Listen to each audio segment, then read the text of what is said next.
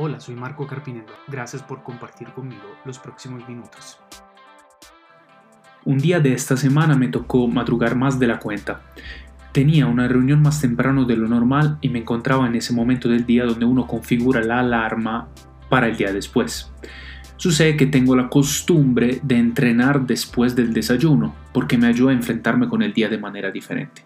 Los que entrenan en la mañana saben de qué hablo. Así que puse la alarma más temprano de lo normal, como una hora antes.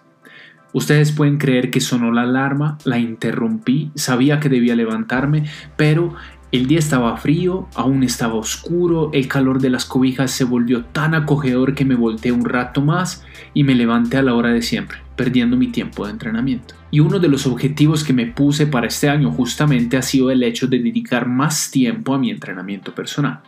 El tema es que no cumplí con el objetivo diario y todo el día estuve pensando en eso.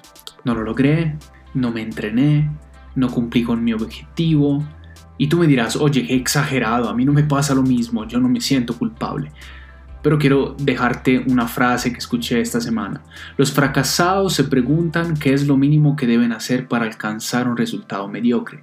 Los exitosos para obtener el máximo resultado después de haber hecho el máximo esfuerzo se siguen sintiendo en defecto y se preguntan si hubieran podido hacer algo más. A veces somos de los que se ponen objetivos, pero no logramos alcanzarlos porque nos desenfocamos. Y te describiré la sensación de que te has desenfocado. Es como cuando te despiertas y de repente no sabes por qué, pero caes en cuenta. Debías hacer algo, pero no lo hiciste. Y entonces de repente unos momentos después dices, oye, ¿cómo no lo hice? Y creo que hay situaciones que surgen en nuestra vida que nos desvían la mirada de lo que realmente importa. Y desenfocarnos es muy peligroso porque al desenfoque le gusta jugar con nuestro tiempo. El desenfoque te roba el tiempo, te vuelve más lento, te desvía, te hunde sin que te des cuenta y cuando te despiertas ya estás ahogándote y no te habías dado cuenta. ¿Desde cuándo somos inmortales? El tiempo es lo más valioso que tenemos.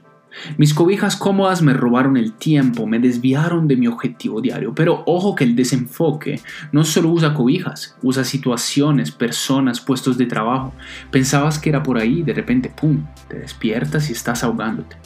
El tiempo es corto, no te lo dejes robar. Yo quedé amarrado por mis propias cobijas y aunque suene chistoso, no lo es tanto cuando amarrarte fue una situación, un puesto de trabajo, una posición, un cargo, una imagen de ti que de pronto no era la real y yo dormí una hora más. Otros de pronto siguen en la comodidad de su desenfoque días, meses o años. Si estás escuchando este podcast, necesitas escuchar esto. No te desenfoques, no te dejes robar más el tiempo. Ya estuvo bueno. Vuelve a ponerte en el centro de la balanza de tus intenciones, de tus sueños y de tus objetivos. Te espera lo mejor en este nuevo año y solo faltan 11 meses a que se termine. Ánimo, te espero en la próxima.